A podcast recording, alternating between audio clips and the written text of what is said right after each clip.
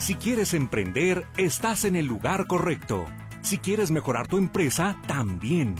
Bienvenido a Emprende Metrópoli. Juan Pablo Huerta, Rubén Sánchez e invitados te platican de forma amena y amable del mundo del emprendimiento.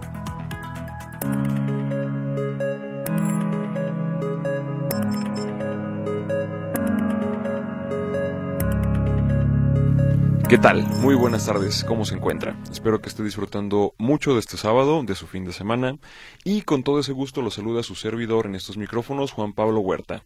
Hoy tengo también la presencia en cabina de mi compañero en la conducción, Rubén Sánchez. Rubén, ¿qué tal? ¿Cómo estás? Bien, pero malo Juan Pablo, Juan Pablo ya con gripa y todo. Sí, oye, este, Nada más empezó la Liga MX y ya te nos enfermaste. No, ya, ya ando bien malo. Pero ahorita traigo una coquita bien helada aquí a un lado ahorita. A ver qué tal me responde.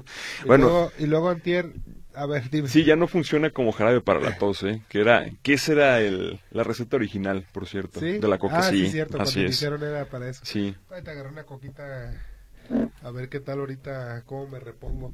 No, fíjate que ayer o antier fui a San Blas también. Fui a San Blas Nayarit. Así es. Me fui a las 8 de la mañana, Juan Pablo, pues, para no hacerte la cansada, ya a las 5 de la tarde otra vez aquí estaba en Guadalajara. Rapidito. No, fui nomás a ver unas, con un amigo unas granjas de camarón y todo eso y ahí estamos en la playa media hora y para atrás. Y yo creo que también eso me fregó más, porque va con uno con las ventanas arriba y el aire acondicionado y te bajas y quieras o no te pega un poquito Claro. el golpe de calor ahí en la playa. Sí. No, y ando malito. Pero ahorita con la coquita, si no, si no, pues se me olvida, aunque sea. Claro, perfecto. Bueno, agradezco también al personal de Radio Metrópoli que hace posible esta emisión, a Luis Durán que se encuentra en los controles y a Luz Balvaneda que tiende los teléfonos que usted ya conoce, que son el 33 38 13 15 15 y el 33 38 13 14 21. También puede establecer comunicación con este programa en el WhatsApp, el 33 22 23 27 38, que también sirve para Telegram. Pues el día de hoy, aquí con estas eh, pues voces perjudicadas un poquito, vamos a tratar de desarrollar un tema para usted y este se trata de resistencia al cambio. Sabemos que en muchas ocasiones es eh, necesario llevar a cabo ajustes mayores, no digamos eh, algún cambio pequeño, menor, que siempre se tiene que estar haciendo en el negocio, evidentemente, sino de cambios, por ejemplo, en cuando se marcha un administrador y llega otro, cuando tenemos que también llevar a cabo la reestructuración del modelo de negocio en la empresa. En muchas ocasiones vamos a encontrar con resistencia de nuestros colaboradores. Entonces, queremos platicarle en esta ocasión de algunas experiencias que nos ha tocado vivir, de lo que nosotros observamos que origina este, esta resistencia también al cambio y algunas pequeñas estrategias que usted también puede implementar para llevar a cabo pues una transición más suave, a fin de cuentas.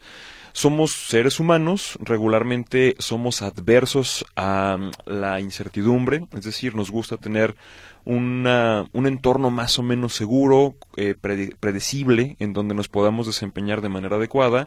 Y cuando empieza a haber estos cambios, regularmente respondemos con estrés y queremos que los cambios sean lo menor posible.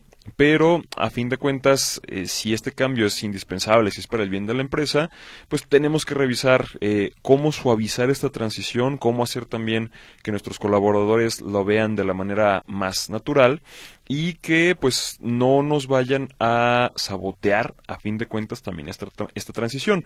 Porque ya lo hemos visto muchas veces también en donde tenemos el plan está muy bien diseñado lo tenemos básicamente todo contemplado y creemos que el personal va a responder también y lo primero lo primero que observamos es que sabes qué nadie quiso llevar a cabo los cambios Ajá. Eh, bueno este por qué observamos sobre todo estas dos Habíamos, estábamos revisando Rubén y su servidor cuáles son estos motivos que hemos visto previamente. Y vemos dos. El primero es, regularmente la gente tiende a pues familiarizarse con su puesto, con sus funciones, con su forma de hacer las cosas, precisamente por lo que ya comentábamos, le da seguridad el hacer las cosas de una manera en las que ya lo he llevado a cabo antes. Y en muchas ocasiones esto puede eh, llevar también a que caigan en su zona de confort. Es decir, a que simplemente sea un proceso que se esté repitiendo y en donde no es necesario llevar a cabo algún ajuste. Entonces, si llegamos y estamos pidiendo que se hagan las cosas de manera distinta, la gente va a decir, ¿por qué? si así lo he hecho siempre y así ha funcionado. Y no quiere decir que no funcione, pero regularmente no es óptimo o ya no va a ser así la manera en la que vamos a tener que responder con el nuevo plan que tenemos. Y la segunda, un poquito más grave, es que también la gente puede que haya desarrollado malas prácticas. ¿Qué significa? Que simplemente como no había un proceso a lo mejor en donde fuese supervisada, auditada, o revisada por alguien más, pues en ocasiones desarrolla también eh, alguna práctica que no debía de haber llevado a cabo. Sea desde un pequeño descuido hasta cosas mucho más graves como llevar a cabo desfalcos hacia el interior de la empresa. Entonces, yo veo que estos dos son los principales motivos de una eh, resistencia al cambio. Y puede ser que como la mayoría de los empleados o de los colaboradores se encuentren poco satisfechos con este cambio, pues busquen sabotearlo. Lo que pasa también, por ejemplo, cuando en el caso del fútbol, pues el vestidor ya no te funciona. Y es el que pues salen a la cancha, cumplen con el partido, pero tú observas que lo que, lo que están queriendo es básicamente que corran al director técnico.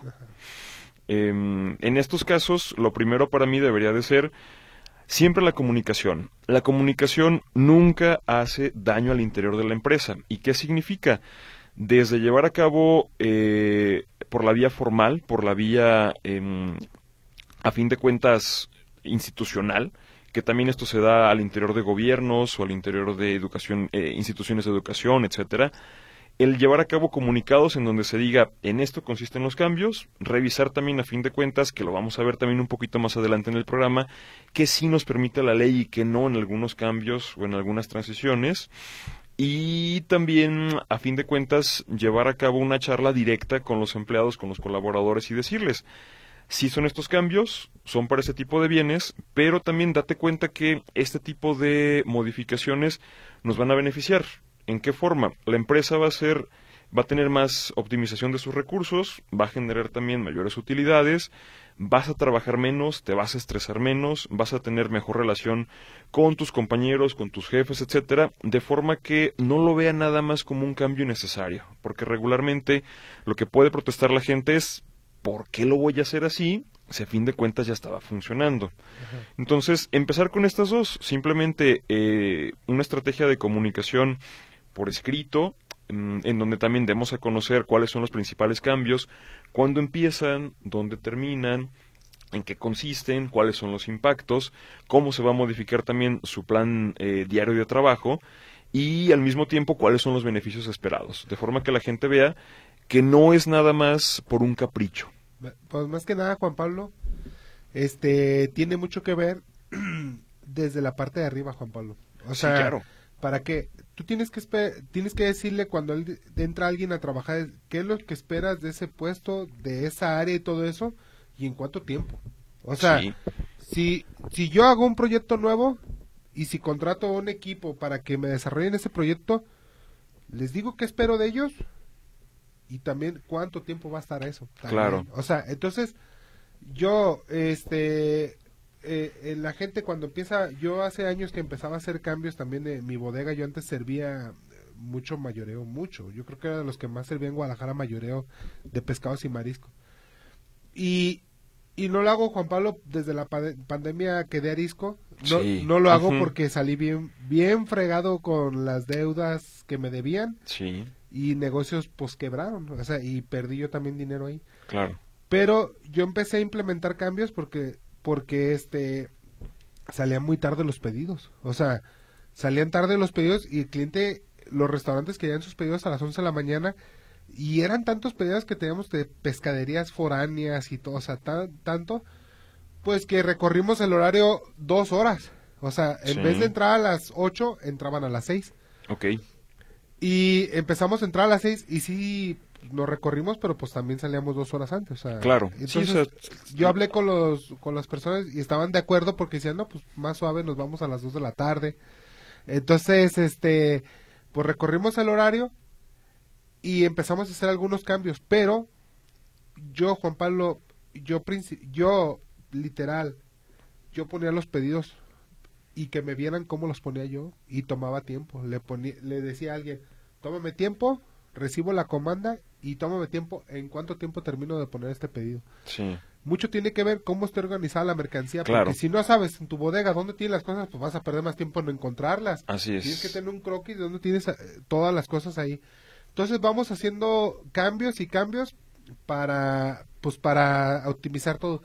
Pero algunos pues se molestaban porque yo me di cuenta que acortamos el tiempo de, de hasta de dos horas de poner pedidos y cuando cuando no estaba un buen encargado pues estaba más todo más relajado que pues hay que poner el cafecito que la música y este y todo y hay que dar una comanda y en, en lo que en vez de que dijera mira tú ve poniendo el café y nosotros vamos poniendo los pedidos algo así no o sea todo- Todos todo- al café. todos esperando ahí haciendo filita para la- con la cucharita que se ocupara la cuchara o sea todo este tipo de cosas o sea si no está todo bien estructurado y si no si no le dices a la persona en cuánto tiempo tienen que salir los pedidos pues no, Claro. va a ser más desorden Sí, bueno, y en este caso lo que llevabas era un ajuste, yo consideraría todavía relativamente menor. A fin de Sí. cuentas, si hubo un cambio, por ejemplo, en el horario, aquí afortunadamente todavía estabas cayendo dentro de lo que la ley marca como jornada diurna. Porque en caso de que les hubieras pedido todavía que madrugaran una horita más, ya hubieras caído en la jornada mixta. Y la jornada mixta tiene también otra duración, no es la misma que la jornada diurna o que la nocturna. Entonces, hay que considerar también todo este tipo de modificaciones al momento en el que estamos llevando a cabo también algún ajuste, porque podría tener también implicaciones legales. O sea, ¿qué significa? Yo sí puedo pedirle también a los empleados que dentro de su puesto en particular lleven a cabo modificaciones en la manera en la que están trabajando. Que eh, cambien, por ejemplo, en tu caso, una forma de estar trabajando, que implementen también esta organización dentro de la bodega donde se encuentra cada mercancía, etcétera, pero no puedo trasladar eh, rápidamente, por así decirlo, a una persona que contraté como chofer y de pronto decirle te subes a llevar a cabo labores administrativas, porque son dos perfiles de trabajo distintos, son dos riesgos de trabajo distinto y a fin de cuentas si en su contrato estás estableciendo que se trata de un chofer, entonces tendrías que básicamente terminar esta relación de trabajo para poder continuar, aunque conserves la antigüedad y los derechos del empleado y etcétera, con otra descripción nueva, que de hecho es lo que debería de hacer también la empresa, porque puede pasar, o sea, gente que empieza, eh, vamos a suponer, inclusive desde los eh, niveles más de entrada, por así decirlo, en las empresas, que a lo mejor entran como cajeros, como personal también de intendencia, etcétera, puestos muy operativos, pero que a fin de cuentas por su desempeño se van ganando confianza y después los asciendes también a supervisores.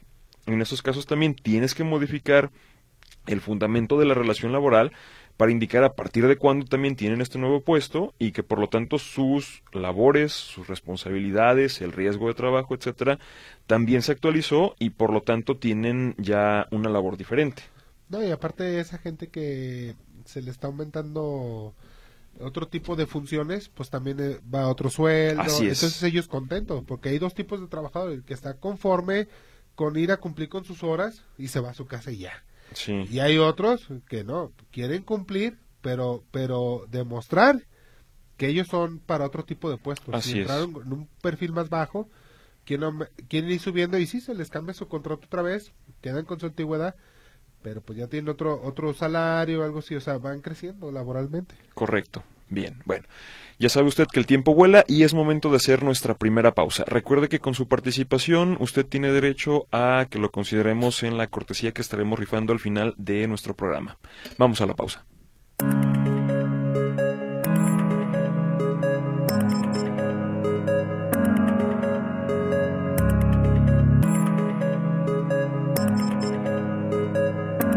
Regresamos a Emprende Metrópoli y continuamos con usted en el tema del día de hoy, que se trata de resistencia al cambio, evidentemente en las organizaciones. Y me ha tocado también en varios casos encontrarme todavía con factores que van a complicar un poquito más este tipo de transiciones. Sobre todo lo he visto en casos en donde el personal tiene ya muchos años trabajando con un estilo de dirección, con un programa de cómputo en particular, con un tipo de equipo, etcétera. Y vamos recordando algunos casos. Por ejemplo, cuando se llevó a cabo la transición obligatoria entre la facturación tradicional a la facturación digital, recuerdo que ese fue un cambio mayúsculo, porque a fin de cuentas era muy diferente que tú, por ejemplo, mandases a hacer con tu imprenta un número de folios en particular y que pues cualquier persona, tal como hace una nota de venta, en ese momento te pudiera facturar. En, al momento en el que ya se vuelve obligatorio el que tengas una facturación digital, pues muchas empresas, sobre todo pequeñitas, dígase talleres, eh, estéticas, inclusive eh, abarrotes, etcétera, pues no estaban acostumbrados a este tipo de sistema. Y en su primer lugar tuvieron que implementar un poquito de tecnología de cómputo, el tener también, por ejemplo, acceso a internet, porque estos eh, comprobantes tienen que timbrarse también y debes de tener el acceso permanente a internet. Y evidentemente una persona que pues pudiera operar por lo menos este sistema del SAT, que pues para quien lo hace regularmente puede que no sea tan fácil, pero de entrada configurar el mismo sitio del SAT ya representa un pues un reto. Y en segundo lugar también he visto muy comúnmente cuando el personal tiene también ya cierta edad, es decir, no quiere decir que los cambios con generaciones más jóvenes sean más sencillos, pero si ya tienes a la mayoría del personal con 10 o 15 años trabajando en la empresa y en ese momento quieres llevar a cabo ajustes, es donde tienes la mayor probabilidad de que todo el mundo se te amotine. ¿Por qué? Simplemente porque todos dicen, ya tengo aquí todo este tiempo y así lo hemos hecho siempre. Y esa puede ser la principal excusa. Si, sobre todo estas personas, eh, van a necesitar cambiar drásticamente sus métodos de trabajo, es cuando te van a decir, o no puedo, o simplemente puede que sí quieran, pero la carga es tan abrumadora de la transición que simplemente no lo van a poder llevar a cabo. Por eso la recomendación es revisa por etapas qué puedes ir sustituyendo y en algún momento que puedas también tener de forma híbrida los dos sistemas, de manera que también la gente se sienta cómoda con tener a lo mejor su registro a la antigüita, por así decirlo, todavía por escrito, con sus cuadernitos, en hojas sueltas, etcétera, y al mismo tiempo que lleva a cabo su registro en la computadora. Porque de esta manera tienen la tarea espejo y les da también ellos certidumbre de que están llevando a cabo sus tareas con confianza. Yo lo he visto esto también como una estrategia que ha llegado a funcionar. Y evidentemente decir, bueno, esta, eh, esta estrategia híbrida tiene cierto también periodo nada más de implementación y después vamos a dejar de llevar a cabo de forma espejo estas dos tareas simplemente porque la eficiencia que nos exige la empresa, el número de operaciones, la carga de trabajo, pues no nos permite también mantener los dos sistemas al mismo tiempo. ¿Qué otras puede ser? Revisar también entre el personal que a lo mejor sea o que tiene un poquito más de facilidad para conocer también los programas de cómputo, pues lo mandes desde un principio a capacitación y lo nombres como líder de esta transición en particular. ¿Qué significa? Que las personas van a seguir a quien tenga una, eh, en este caso, liderazgo situacional, porque ya aprendió, porque ya supo, porque es quien tiene, este, en este caso, la posibilidad de llevar a cabo la transición y se va a facilitar también el que a lo mejor con él compartan dudas, no se sientan amenazados si no hacen bien su trabajo por parte de superiores, etcétera. En este caso de liderazgo eh, situacional hay una em, un caso que me gusta mucho que no tiene que ver con empresa, pero que ya ves que también comentamos aquí de que puedes aprender de negocios de cualquier lugar en donde estés poniendo atención. Y en este caso recuerdo a la caravana eh, migrante que eh, partió de Chicago, Illinois, para llegar hasta el Valle de California, este de Sacramento en particular, y que eh, se adentren en las montañas. Que si a usted le interesa este caso, está por ahí el libro de las estrellas indiferentes, que también ha habido videojuegos, creo que por ahí hay alguna película o alguna serie, no estoy seguro, pero el libro se llama si a usted le interesa, en donde no le doy muchos spoilers, es una historia también más o menos bien, pues dada a conocer, histórica, a fin de cuentas, pero estas personas terminan atrapadas en pequeñas cabañas en un invierno, pues bastante crudo en las montañas de California, y para poder continuar con su avance, por ejemplo, lo que hacen es construir de este tipo de zapatones para nieve, como tipo raquetas, que ya sé que no son comunes aquí, o sea, no, forman parte de nuestra cultura, pero para facilitar también la exploración, a quien le ponen este tipo de eh, raquetas es a los niños. ¿Por qué? Tienen menor peso, se hunden menos en la nieve y pueden caminar también relativamente más fácil. Entonces, si usted va a llevar a cabo un tipo de transición, y de hecho es una regla social también, eh, que lo hemos visto en muchos otros lugares, regularmente quien puede encabezar mejor el cambio son los jóvenes. Entonces, tome todas estas consideraciones. Aparte de la comunicación, de tener también una estrategia eh, por escrito en donde estemos comunicando, una comunicación también abierta, cara a cara, con las dudas que tengan las personas, una etapa de transición, tareas que vayan por etapas y sobre todo verificar también quién puede usted facilitarle que se lleve a cabo esta tarea. O sea, no asuma que porque una persona tiene más tiempo o a lo mejor una posición de liderazgo va a ser el adecuado para llevar a cabo también esta tarea. ciertamente, sobre todo como te decía, con estas eh, personas o lugares o empresas donde ya existe una gran cantidad de años, puedes encontrarte también con más factores, e inclusive, por ejemplo, hasta con la intervención del sindicato. Por eso tienes que cuidar mucho también el que cuando lleves a cabo este tipo de mejoras o de movimientos, pues no inadvertidamente eh, lleves a cabo también una acción en contra de la ley. Por ejemplo, en tu caso, como ya lo decía, simplemente desde el ajuste de horarios hay que revisarlo. Si vas a trasladar también a una persona a otro punto de su zona geográfica, donde fue contratado, o el domicilio que tiene la empresa, también tienes que verificar que no quede fuera del rango que también te permite la ley para poder eh, moverlo libremente y sobre todo en el caso de los puestos porque en caso de que estés dándole actividades que son de una naturaleza muy diferente a la que fue contratado, entonces también hay que llevar a cabo una nueva relación laboral, se conserva la antigüedad de la persona con la empresa, pero es otra descripción diferente, también se modifica eh, su tipo de actividades en el IMSS, etcétera, etcétera, de manera que tú tampoco quedes descubierto y no por eso también vayas a tener ahora ya no nada más un sabotaje, sino también acciones eh, en contra tuyas que estarían también pues protegidas por la ley.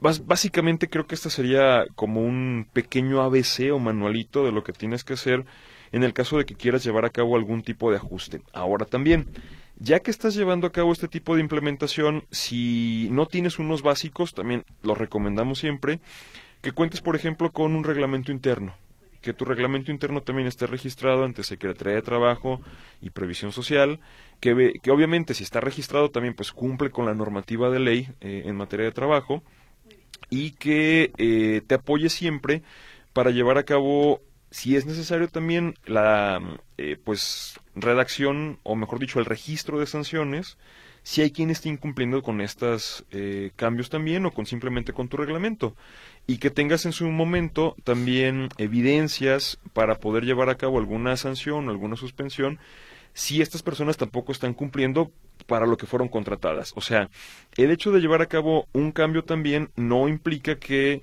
eh, los contrates diciéndoles este va a ser tu método de trabajo para siempre. Sí va a ser tu puesto, sí va a ser eh, las actividades, lo que tienes que llevar a cabo, tu desempeño, pero tú sí puedes exigir que en este caso lleven a cabo esta transición. Y puedes también pedirles que lleven a cabo la capacitación, por ejemplo, sea en materia de salud higiene o también en materia eh, pues plenamente laboral, de decir, pues te tienes que capacitar a, por ejemplo, operar un programa de cómputo distinto al que habías estado utilizando. Todo eso sí lo puedes llevar a cabo y lo puedes exigir y también en su momento, si la persona no se desempeña correctamente, pues también podría ser eh, un, causal para rescindir ese tipo de relación. Entonces, todo esto también hay que considerarlo y obviamente son herramientas que tienes a, a tu favor para poder eh, llevar a cabo la transición, a fin de cuentas. Mm, ¿Qué otros, eh, otros casos más? Bueno, ya mencionamos también la parte de que cuides que no entre en su momento también em, el sindicato o si tú también ves necesario desde un principio, es alguien más a quien se puede notificar y decirle este tipo de acciones van a ser las que se, se modifiquen, no estoy incumpliendo, se están respetando todos los derechos, etcétera, etcétera, y en su caso tenerlo también más como aliado que como una piedrita en el zapato. Y también que verifiques qué personas son las que tienen más eh, poder en la organización. Regularmente no el organigrama refleja quién tiene poder en la empresa. O sea, poder qué significa? Que tiene capacidad de influenciar a las demás personas, a sus compañeros. O sea, que tú dices, pues es que en, dentro del escalafón no tiene un puesto de liderazgo, no es un jefe, no es un supervisor o un director, etcétera, pero la gente lo sigue.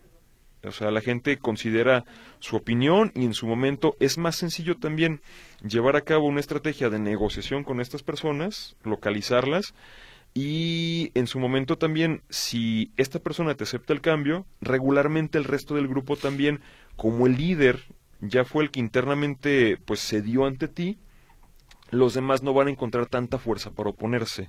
Y esto he visto también que es muy em, común, sobre todo en organizaciones, eh, por ejemplo, de productores rurales. Eh, me ha tocado participar también en diversas eh, reuniones en donde hay productores de diversa índole, en donde tú notas que si puede que haya personas que tengan inquietudes, que estén de acuerdo inclusive con lo que tú estás diciendo, pero si en su momento el líder regional dice, señores, yo no estoy de acuerdo, y se levanta de la mesa de negociaciones, todos los demás lo acompañan. O sea, y no hay nadie que rechiste. O sea, y ahí demuestran también su unidad interna, pero obviamente el error sería en su momento no haber planteado la negociación, ubicando también a estas personas que son las, las líderes, las que tienen más fuerza dentro de la empresa. Bien, pues básicamente creo que dentro de este ABC eh, estaríamos cumpliendo con las, recomendaciones que damos para llevar a cabo este tipo de, de estrategias de cambio y que obviamente no se le salga de las manos. Cuéntenos también usted dónde ha tenido problemas para llevar a cabo ajustes o implementaciones y ya, revisamos si es cultura organizacional, si hay algo legal también que se puede hacer o si simplemente también el error ha sido de la persona que lo está implementando. Porque obviamente eh, en muchas ocasiones también el error puede ser de la persona que está allí encabezando el cambio y que lo que está pidiendo pues simplemente no es ejecutable que lo revisaremos también ahorita regresando de la pausa. Entonces es momento de ir a nuestra siguiente a nuestro siguiente corte. Recuerde que con su participación estará siendo considerado también para la cortesía. Vamos entonces a la pausa.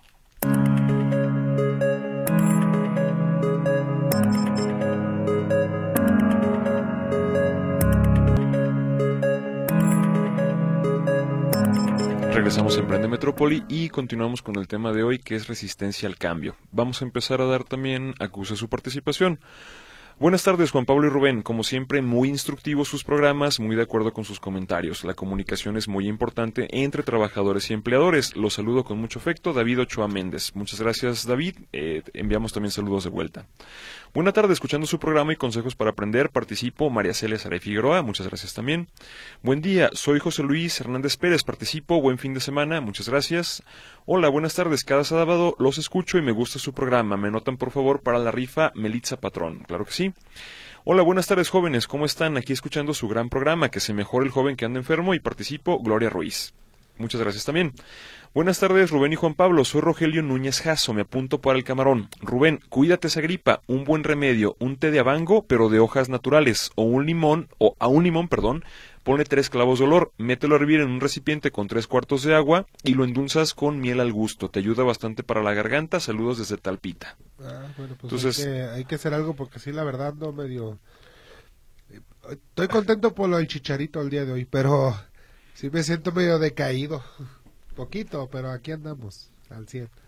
Bien. Hola, disculpa, ¿saben de una empresa que contrate gente para trabajar en casa? Busco trabajo, gracias y siempre los escucho. Quiero participar para la rifa. Atentamente, Miriam Soto. Miriam, la recomendación sería que, eh, como ya lo habíamos mencionado la semana pasada, dentro del buscador de Google Jobs, o sea, eh, el buscador, pues el navegador, no, no es navegador, perdón, es un buscador, Google como tal, o sea, Google, escriba también la palabra JOBS y obviamente ponga que su búsqueda es aquí en Guadalajara y puede buscar únicamente eh, trabajos tipo home office, o sea, haciendo oficina en casa o posiciones remotas. Eh, estos dos son los que tendría, una disculpa, la manera de poder ubicarlos más fácil. También hay otros portales de empleo en donde también puede revisar eh, cuáles son, porque a fin de cuentas, todas las empresas necesitan en ocasiones de trabajadores que estén a distancia como que sean presenciales. Entonces nada más utilice este tipo de términos de búsqueda y ya le van a aparecer varios. Buenas tardes, señores Juan Pablo y Rubén. Como siempre, muy interesante el tema. Soy su fan, atentamente Margarita García Ayala. Pues muchas, muchas gracias, muy amable también. Buen día, Alfonso Ramírez, apuntado para los camarones y cuídate, Rubén.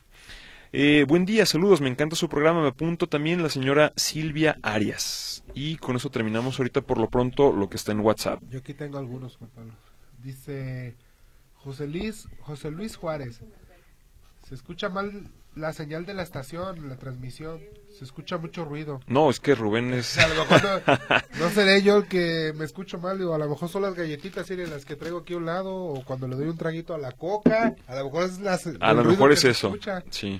Este. María de Jesús Castro, mi punto de vista, deberían de quitar el celular a los trabajadores. Por estar en el teléfono muchas veces solo rinden has- hasta un 20% por distraerse. ¿Eso se puede hacer o no, Juan Pablo? Si desde un principio tú lo marcas dentro del el contrato, evidentemente se puede hacer. Inclusive hay empresas, por ejemplo, cuando tú estás hablando para quejas de que tienen que ver con cargos no reconocidos a tu tarjeta. No sé si te ha pasado. Sí. que te apareció alguno. Ok. Regularmente te comunicas a la línea del banco y también tienes que dar datos para que tú te puedas identificar e inclusive también números que están dentro de tu propia tarjeta. Ajá. Ok. ¿Cuál sería el problema que estas personas, por ejemplo, estuviesen en un lugar en donde tengan acceso a sus teléfonos personales, a eh, cuadernitos para estar anotando, etcétera? Se podrían estar robando los datos. Entonces, hay empresas que trabajan, por ejemplo, en el modelo de call center, en donde los empleados eh, tienen que dejar todo tipo de dispositivo de comunicación, dígase celular, beepers ya no se utilizan casi, pero hay quien todavía lo tiene por ahí. Yo no conozco a alguien, ¿eh? Ok. Nadie.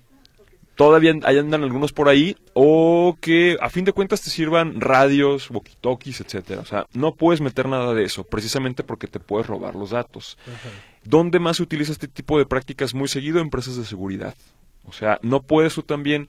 Imagínate que estás trabajando en una empresa que se dedica a trasladar valores y que tú das el pitazo, o en el caso de los bancos, o etcétera. O sea, en todos estos casos tú puedes decir, estas son las reglas, no le estoy eh, violando ningún derecho al trabajador. O sea, porque lo que sí sería ilegal, por ejemplo, es que tú le revises su celular o sus artefactos personales. Pero una cremería, lo puedes hacer han también. asaltado o algo así. Sí, claro. ¿Sabes qué? Déjeme sus celulares aquí. Sí. O sea, y si no dice en el contra- contrato... Lo tienes que poner en el contrato. eso, pero si no dice, o sea, si ya firmaron su contrato hace tiempo y han asaltado Un- reiteradamente la es. cremería, por eso te pueden demandar porque por decirles que el celular va ahí en... No, una demanda no. O sea, bueno, vamos, aquí hay otra cuestión que siempre me gusta también aclarar. Ajá.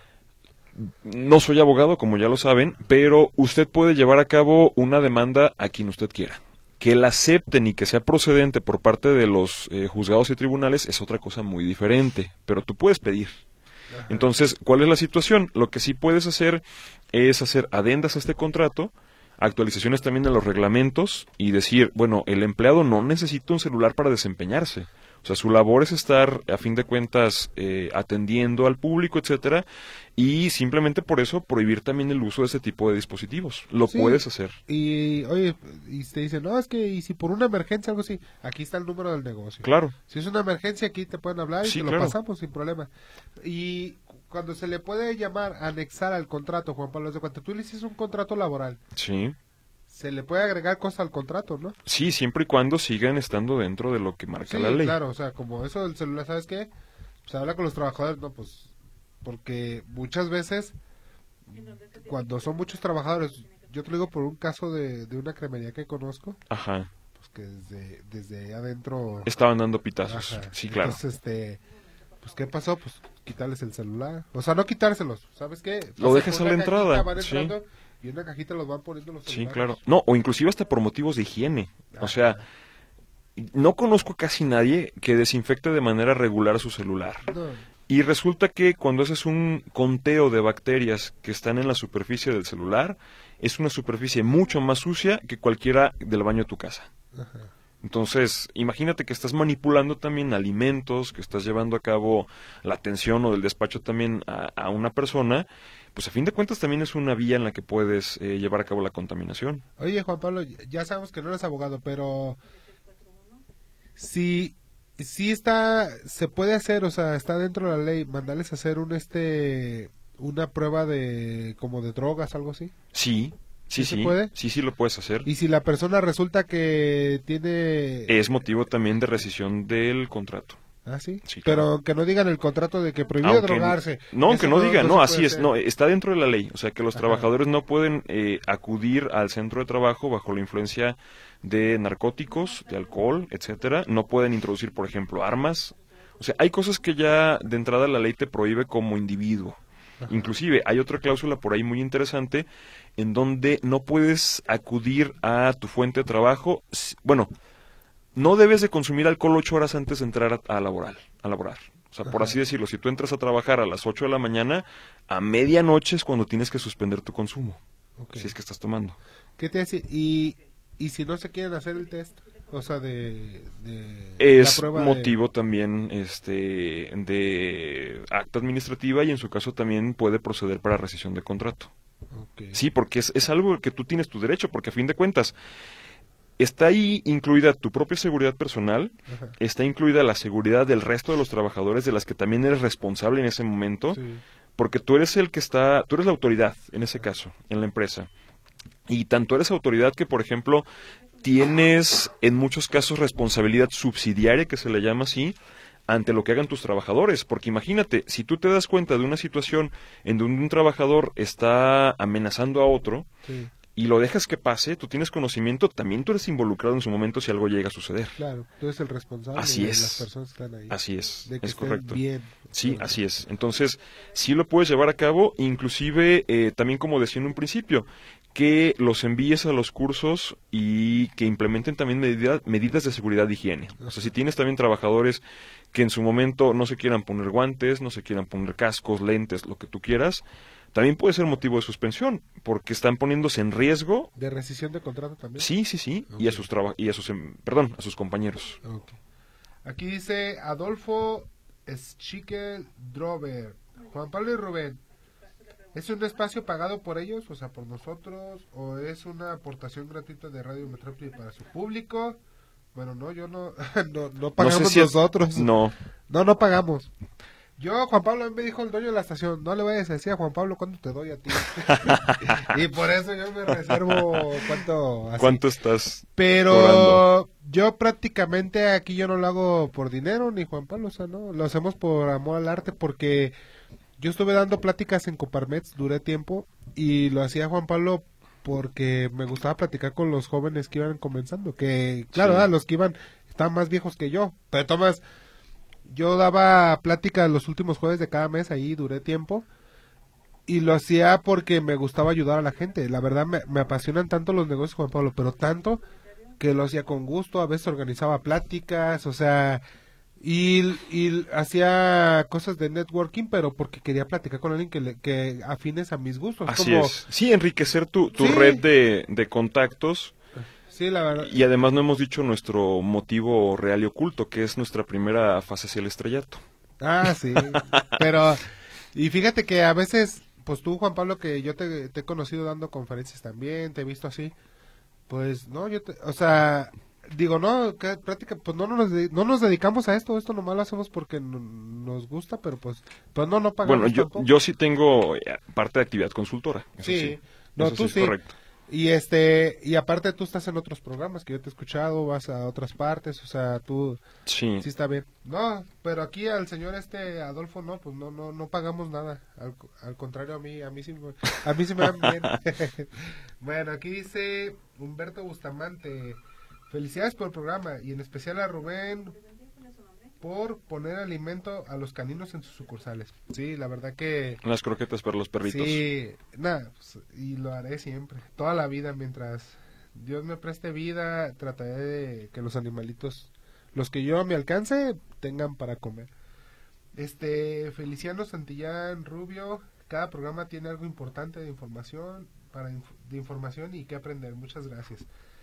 Josefina García Mendoza, saludos para todos el equipo del programa, la verdad muy interesante siempre sus capítulos. Muchas gracias también y tenemos todavía también un poquito más en el WhatsApp. Hola, muy buenas tardes, los felicito por sus buenos temas, participo por el camarón, saludos, mi nombre es María Luisa López Ibarra. Hola, buenas tardes caballeros, saludos al enfermo, soy Raúl Pérez Solórzano y participo. Yo trabajé en la hotelería y ahí no permiten manejar el celular, saludos. Buenas tardes al equipo del programa. Ahora Rubén no está tan platicador. Ánimo, Rosa. No, ya sé, es que ando medio. Ando medio. Ando medio enfermo. Pero luego, ya, ya estaré bien. Y nos pregunta Jorge González: ¿y cómo fundamentas un despido justificado solo con actas? Ok.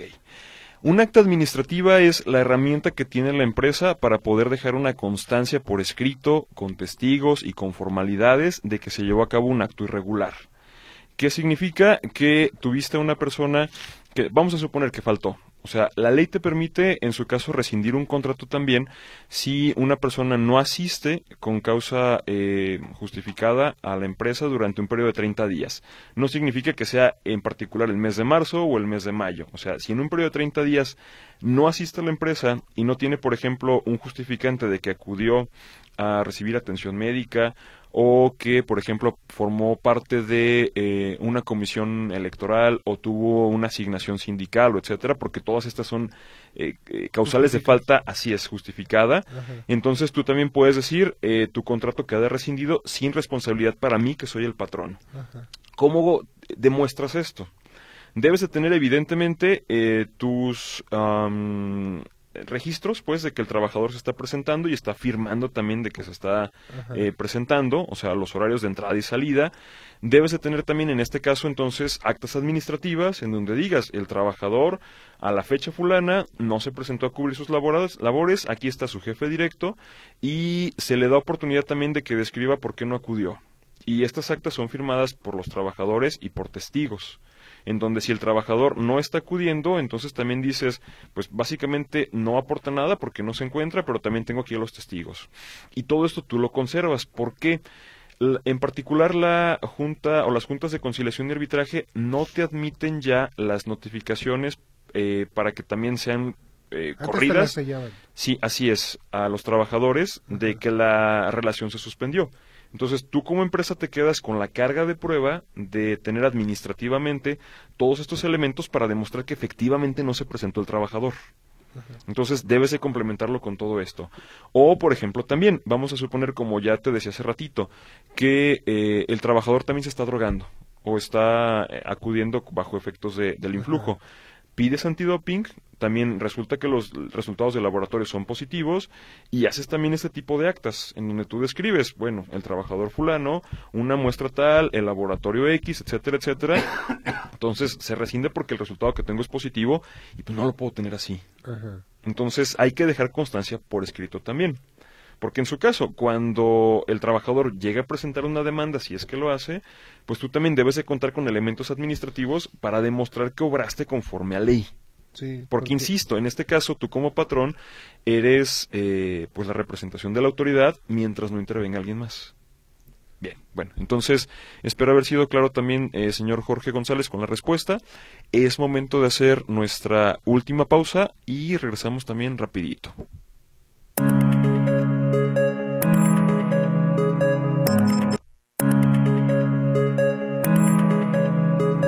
Regresamos a Emprende Metrópoli y continuamos dándole acuse a su participación. Saludos a Rubén Sánchez, que se mejore, y también participo en la rifa Roberto Medina. Buenas tardes, aquí escuchándolos como todos los sábados. Recupérate pronto, Rubén. Participo Guadalupe Peredo Santos Coy. Buenas tardes, los muy interesantes los consejos. Pronta recuperación al enfermo y participo Miguel Ángel Reyes Pintor. Gracias, saludos. Y también eh, buenas tardes, Alfredo Arrazola González, fan del programa. Dice que también eh, muy buen tema. Nos interesa participar con una entrevista a nuestros procesos de emprendimiento. Ah, pues nos ponemos en contacto también con usted.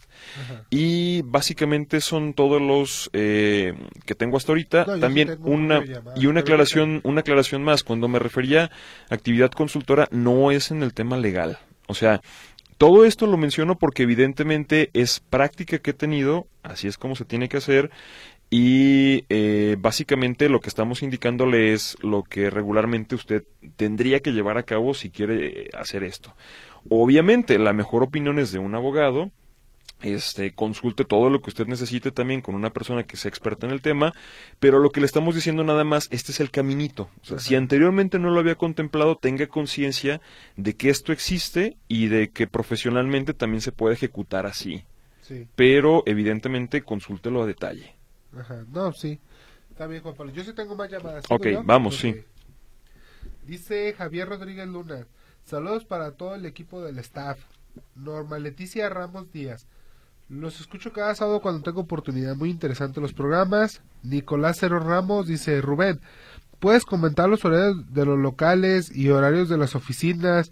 ¿Cuál es el que más te ha funcionado? Bueno, aquí es este, es depende, porque no lo mismo en el Felipe Ángeles. Que empieza muy temprano la Muy temprano empieza la gente. Yo estoy en el mercado del Mar de Zapopan casi todo el tiempo y también es muy de madrugada. Este, como el- acá donde tenemos, como Nuevo Laredo, Tamaulipas, allá comienza todo a las 10, 11 de la mañana, o sea, en Acapulco sí es temprano, este, Sí, o sea, todo, es- depende de es la depende, zona. pero yo cuando voy a abrir un negocio, trato del horario estándar, que es cuando entra el horario de clases. 8 de la mañana a 3 de la tarde o 4 de la tarde y ya me voy adaptando, o sea, corrigiendo los horarios. Si yo veo que de 8 a 9 de la mañana no vendí ni un kilo, Claro. pues me recorro y abro a las 9. Sí. O sea, y así le voy haciendo, pero todos, es depende la, la, ubicación, es depende cómo abrimos. Claro. ¿verdad? Dice, señora Gómez, le pido una guía o que me acompañe para presentar a una oficina de un abogado que maneja un asunto legal. Bueno, pues yo de eso de legal no... No, yo sé. tampoco, o sea, insisto, eh, únicamente esta parte legal, eh, lo que le decíamos, le estamos diciendo cuál es el caminito, pero no somos abogados y no podemos, eh, pues, atender ese tipo de Y- casos. Y, menos yo, señora Gutiérrez, yo tengo la primaria trunca, yo. menos. No, yo, ahora sí que no. José Luis Pérez, saludos, muy buen programa. Arturo Alonso, en los negocios es renovarse o morir. ¿De qué manera logras una renovación tomando en cuenta los riesgos? Bueno, aquí todavía tenemos un poquito de tiempo también para poder desarrollar este programa. Bueno, ese tema, perdón. Evidentemente hay que administrar profesionalmente todo este cambio. ¿Qué significa? Tener eh, claros los objetivos, haber estudiado la situación, llevar a cabo el cambio también porque te vas a ahorrar tiempos, vas a disminuir costos, vas a darle más valor a la empresa, vas a darle más valor al cliente. Fuera de eso, cualquier tipo de cambio me parece ocioso. O sea, no hay que también llevar a cabo ajustes simplemente por decir, ya llegué y quiero llevar a cabo eh, una modificación que no tiene sentido. Si su cliente va a tener más valor, una mejor atención, va a serle más fiel, le va a comprar más. Si usted va a gastar menos en ese tipo de atención, si va a generar más utilidades, si va a poder reinvertir más, etcétera, estos deberían de ser los cambios que deberíamos estar persiguiendo. ¿Sí? O sea, a fin de cuentas, ese es cualquier tipo de modificación, pero el resultado sigue siendo el mismo, entonces no me parece que tu cambio tenga sentido. Y de igual forma, como ya decía, una administración profesional de esto. Tener un plan que incluya también, por ejemplo, cronogramas, como ya lo decíamos. ¿Qué es un cronograma? Simplemente poner las actividades con tiempos, cuál tiene relación con las siguientes, eh, cuáles también son los encargados de llevarlas a cabo, qué evidencia te van a dejar de que se llevaron a cabo estas actividades y simplemente también quién administra ese tipo de proyectos. O sea, de forma que siempre tengas claro qué se va a hacer y al mismo tiempo eh, cuáles son los resultados esperados. Porque si tú revisas después el resultado y resulta que no llegaste hasta el punto donde deberías o donde te habías planteado, entonces tienes que llevar a cabo ajustes. Y en este tipo de ajustes puede ser o que no concediste el tiempo suficiente o que no había los presupuestos también, por ejemplo, para llevarlos a cabo o que eh, simplemente alguno de tus cálculos de variables pues no fue así y tal como un arquitecto que no calcula bien las cargas pues se le cayó la construcción. Y aparte, ¿sabes qué, Juan Pablo? Tiene uno que tener claro dos cosas. Negocios son negocios. Y una cosa es el negocio, pero el negocio te sirve para vivir en otro, en tu entorno, pues que es el familiar y todo eso. Sí, Entonces, tú debes de tener bien claro la meta, cuál es tu meta en la vida. O sea, en la vida, ¿qué es lo que requieres tú para ser feliz? Porque a veces ni todo el dinero te da la felicidad, Juan Pablo. Ah, claro, no. Entonces, entonces tú debes de decir, ¿sabes qué? Yo soy feliz con ir al parque los domingos, disfrutar, este, sacar mis perros a pasear, este, o algo, irme, a- irme de vacaciones, o sea, esa es mi felicidad. Así y los es. negocios es, es otra cosa. La gente que crece los negocios, Juan Pablo, es porque le apasionan. O sea, yo, yo he visto a chavitos que andan en los videojuegos y le apasionan tanto que, Sí, y que ganan su meta, así sí, es, sí. que su meta es acabar el videojuego y luego lo acaban y les gusta tanto ese videojuego que, que en, cuan- en menos tiempo lo tienen que acabar. O sea, es difer- diferentes metas en la vida. Y, y la verdad, hay una cosa que yo siempre me lo he grabado mucho, que cuando, yo lo he dicho Juan Pablo, que cuando tus ingresos superan tus egresos, ya estás del otro lado. O sea, ¿cuánto Tú como persona. Sí, ¿cuánto ocupas tú para vivir? O sea, ¿cuánto es lo que ocupas? Y si ya ganas más que eso, pues adelante. Y este y paso a pasito, pero no no todo también es, es dinero, pero está muy bien. Claro. Te- tengo, dice María de la Luz Padilla Flores. Feliz años a todo el equipo. Es muy productivo su programa con su información. Muchas gracias. Pues gracias a usted por escucharnos también. Buenas tardes muchachos, mi nombre es Bernardo, Bernardo Vivar Galván. Cuando hablaron de sabotaje de empleados pensé en los del IMSS y Juan Pablo habló del vestidor de fútbol. Saludos a Esme que es mi compañera de trabajo. Pues muchos saludos también. Y de igual manera, buen día, las, redes, las redes han ayudado a empresas y a otras no. Me apuntan a los camarones gracias Jaime Luna Martínez. Pero las redes, ¿como en qué sentido qué? Mm, no sé si se refiere, por ejemplo, a estas que estábamos diciendo de, ¿Como redes de tu networking personal como lo que haces tú, ah, o redes sociales, también a ver si nos puede especificar un poquito. Entonces, eh, una más, si usted también quiere llevar a cabo todavía una administración más profesional de este tipo de cambios, de proyectos, etcétera, considere que puede contratar también a personas que estén eh, con una certificación de Project Management, así se llama, o sea, de administración de proyectos, y que estas personas tienen pues la capacitación, las certificaciones, la experiencia, etcétera, en administrar un proyecto en particular. O sea, eh, en decir, contemplo todas estas variables de riesgo, tengo los presupuestos, sé cuáles son los tiempos, conozco las capacidades del equipo y lo puedo plasmar en un proyecto, en un plan tal cual por escrito, de forma que también dé indicaciones de cómo se encuentra en principio la empresa, dónde quiero que termine, etcétera, etcétera. Entonces, tómenlo en cuenta también, o si a usted le interesa un poquito más el tema, revise también las metodologías que tienen que ver con Project Management, inclusive hay varios diplomados de igual forma, y me parece que si usted es empresario y quiere también llevar a cabo más eficiencias operativas dentro de su empresa, busque también más información al, al respecto. Eh, me parece que es algo pues que vale la pena también eh, mucho, mucho conocer. Ok, un comentario más. Dice, eso que dijo casi el último es lo máximo. Cuídate, no todo es dinero. Su amigo Ricardo García Mandujano. Dice, te mueres y no te llevas nada. No, al final no te llevas nada más que tus recuerdos, tus felicidades. Juan Pablo, vamos agarrando un papelito para ver quién es el ganador. Ok, a ver, aquí está. Dice José Luis Ungaray Pérez. Pues ya ganó. Es en la. Fresno 1939. Eh, Colonia del Fresno. Ajá, enfrente de las farmacias Guadalajara, a un costado de, del BBVA. Correcto, bien.